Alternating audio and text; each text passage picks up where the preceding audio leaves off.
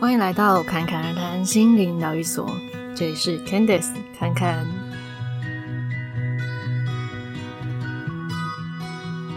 今天我们要来聊的主题是如何让身心灵的学习延伸到生活中。那我想很多人学习不外乎就是希望让生活更加的舒服美好，或者是能够更认识自己，又或者是更认识生命的各种样貌嘛。但有些时候，呃，可能又会觉得，当我们在学习身心灵的课程或者是一些影片啊、资讯也好的时候，呃，往往觉得很美好，但回到生活中，呃，看着原本让我们觉得心烦的事情，又觉得啊，好像被拉回来了。那这个就是我们今天要来聊的内容哦。那会想要聊这个内容呢，也是跟最近侃侃终于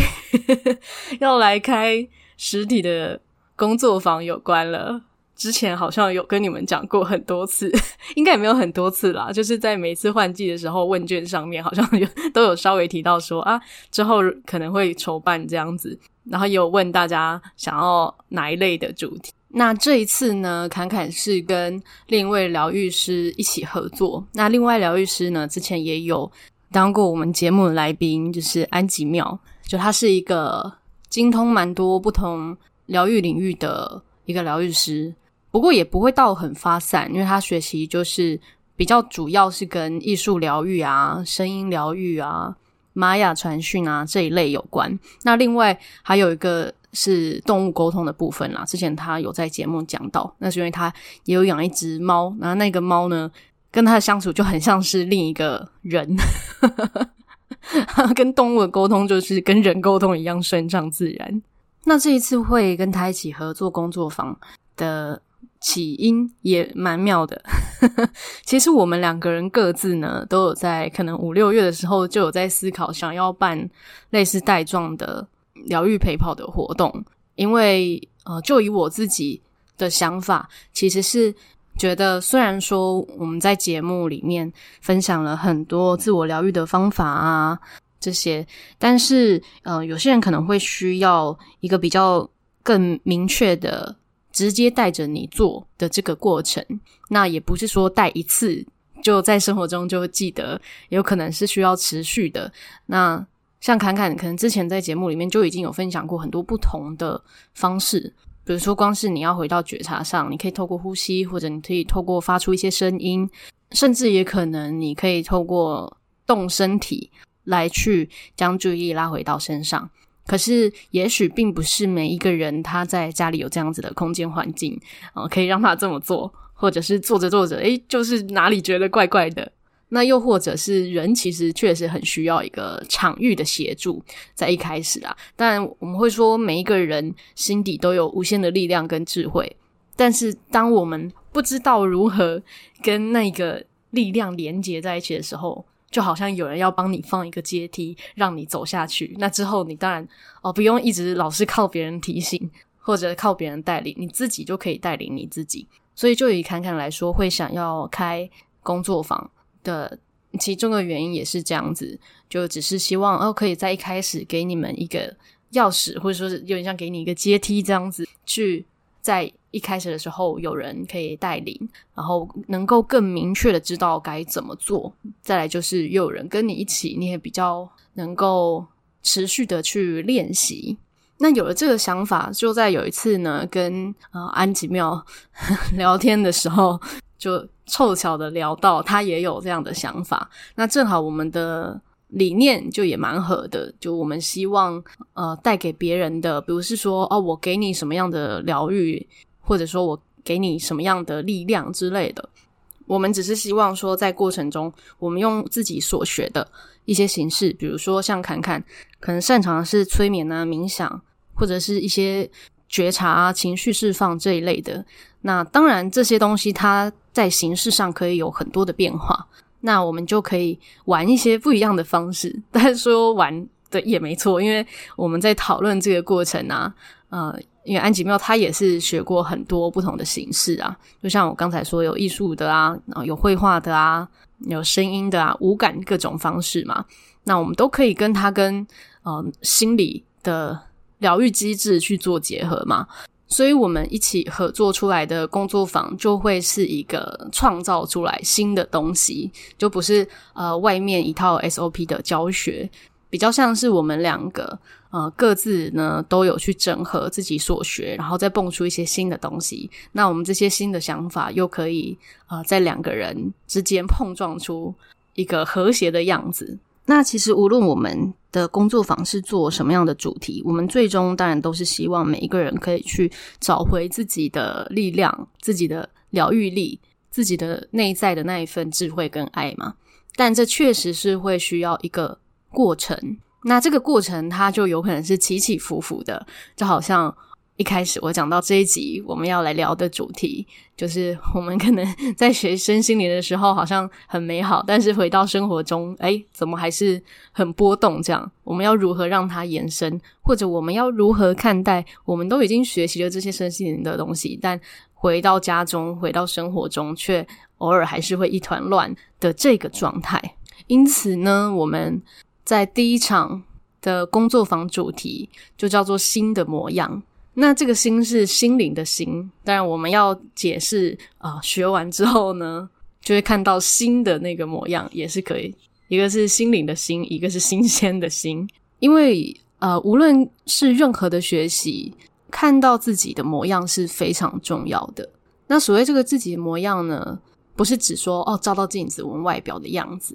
但就是我们内在潜意识到底。现在他的状态如何？他在想什么？他的感受怎么样？但是在那个工作坊里面呢，我们不会只让你看到你近期的状态，也会让你去看到你心中最美好的样子，以及你被别人影响的时候的样子。但这些都没有好坏，可是你就会看到，哦，原来你在什么样的状态之中会是这个样子，然后。在这些模样之中，你的心想要告诉你什么？所以最终呢，我们要学习的不是说哦，去决定怎样才是好的状态，怎样是不好的状态，而是说你无论在什么样的状态，都可以好好的跟自己待在一起。好，那这个就是我们第一场合作的工作坊要分享给大家的啦。当然，运用的方式也是很多元，有兴趣的人呢，也可以在。下面的资讯连接点入，就今天可以报名。那时间呢，其实蛮赶的。平日场是在十一月二号，然后假日场呢是在十一月十二号。那因为活动的内容形式的关系啊，我们就只有开放实体的课。那地点呢就会在台北捷运站可以到的地方哈。那除了这个之外，我们在下一周也会开，是跟身体对话、身体疗愈这一块相关的，那内容也很有趣。不过我们下礼拜再开放给大家报名，那名额限制都是八个人，就是我们都走小班制啊。目前因为觉得这样比较能够照顾到大家，所以真的是名额有限啦。那有兴趣的呢，就可以去报名。好，刚才有一点小小的工伤啊。好，那因为那个工作坊的主题就也跟我们今天要来聊的内容是很有关系的，所以回过头来讲，嗯，那到底要怎么样可以让我们在身心灵课程的学习延伸到生活？首先呢，第一个会觉得好像没有办法延伸到生活的其中一个原因，就是因为生活环境嘛，就像刚刚讲的，有些人可能工作很忙，工作压力很大。或者是原生家庭居住环境都会让你觉得很杂乱，或者是呃家人有时候会有一些价值观的不合等等的，那就会影响到心情啊状态，就有一种被拉回去的感觉。所以呢，无论我们是学习什么样的心灵疗愈啊，还是心灵成长课程，首先要做的事情就是先清理自己的生活环境。那这个环境呢，不是只是居住上的。比如说，把家里打扫干净啊，衣服折整齐啊，这一类，还有包括你的交友关系，或者是你常相处的人的状态。那那，有时候，比如说在职场，我们没有办法呃说换就换，但如果你要的话，也没有真的没办法啦。就是说，有些人可能不会这么做。那诶，同事就是这些人，我没有办法决定啊，或者家人就是这些人，我没办法。那要做的一件事情就是划清界限。这个界限不是说哦，以后你跟我讲话我就不理你，而是说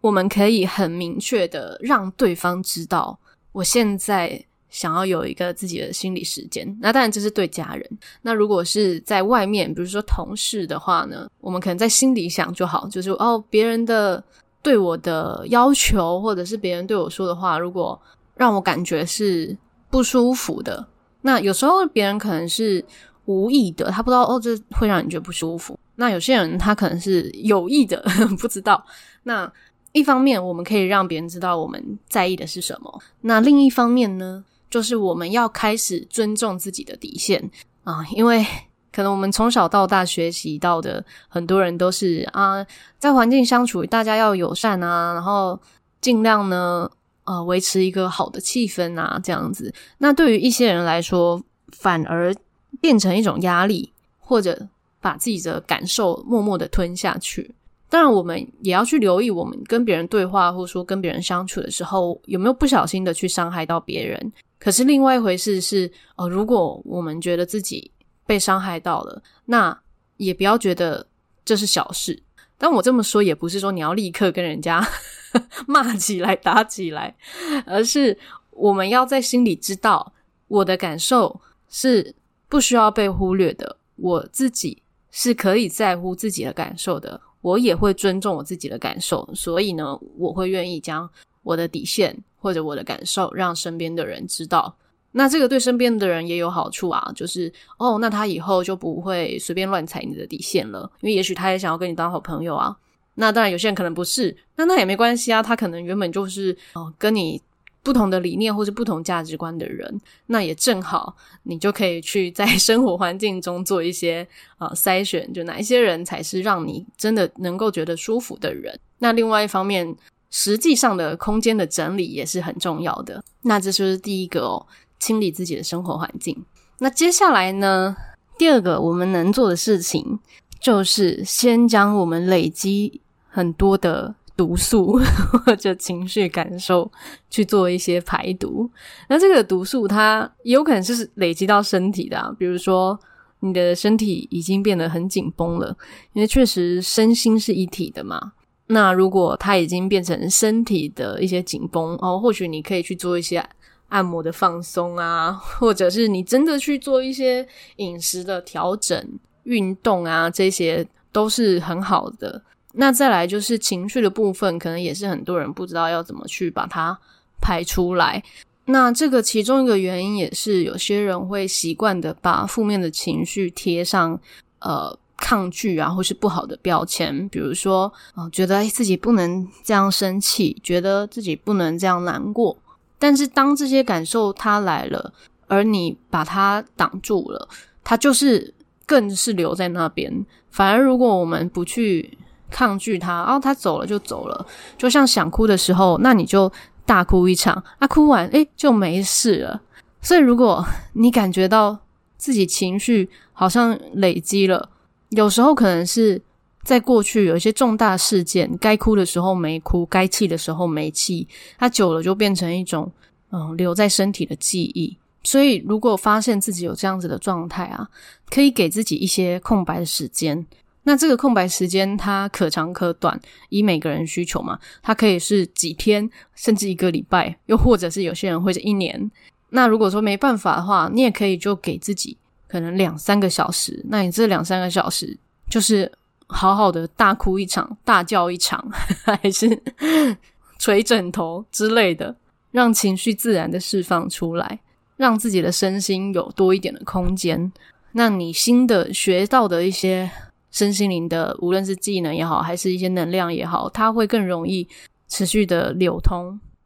在你的身心之间。好，那再来第三个呢，就是我们去学习到的方法，一定要是能够更认识自己，然后更能够感受到自己的，这样我们在生活中也能够持续的去觉察、对照自己的状态。诶，现在是平衡的吗？还是它有往哪边偏吗？但是。自我觉察这件事情，有时候可能会因为生活太过忙碌，或是太累，就一头埋入这些忙碌的生活中，就忽略了或忘了。那有可能就没有去在一个单纯觉察的状态中，呃，可能很快就会分心，或者啊忘了怎么回到一个中心的状态。所以呢，第四个持续的练习就很重要。无论你学的是什么样的身心灵的学习，那就单纯以冥想来说好了。如果持续的练习，当然你会更容易达到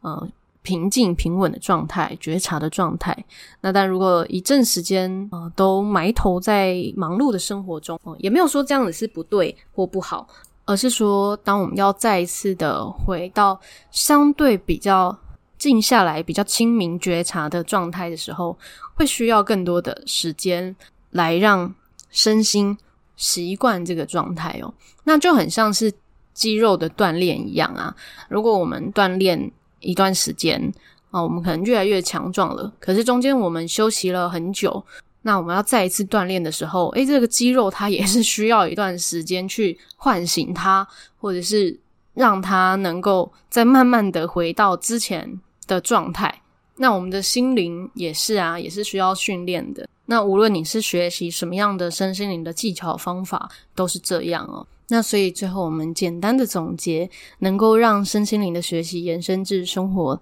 的四个方法，就是第一，先清理自己的生活环境；再来呢，就是给自己空白的释放的时间；第三个呢，就是在生活中也持续的觉察，觉察自己的状态。然后发现自己更多的面向。再来第四个呢，就是持续的练习，就像练心灵的肌肉一样。那当我们真的这么做的时候呢，我们任何的学习它都会大大的加分。好啦，那这一集呢就到这边啦。那如果对于前面看看提到的新的模样的工作坊有兴趣的朋友，也记得要在下面资讯栏点入看看报名资讯。那另外前面有讲到的啊，下一次的工作坊主题是跟身体对话疗愈相关。那日期也可以先透露给你们啦，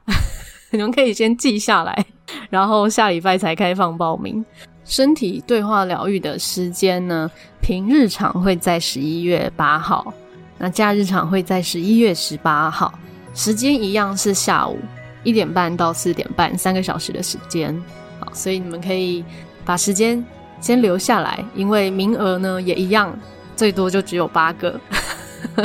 那你先记下来，下周如果嗯报名表一公开，你就可以直接报名起来。那如果你想要找你的朋友一起报名，当然也很欢迎。我们也有两人一起合报的优惠，详细的你们就在资讯栏里面看喽。另外呢，也可以持续的追踪节目的 Instagram CCRT 点七七七。最后一样，祝福你有一个幸运又美好的一天。谢谢你的收听，我们下集再见。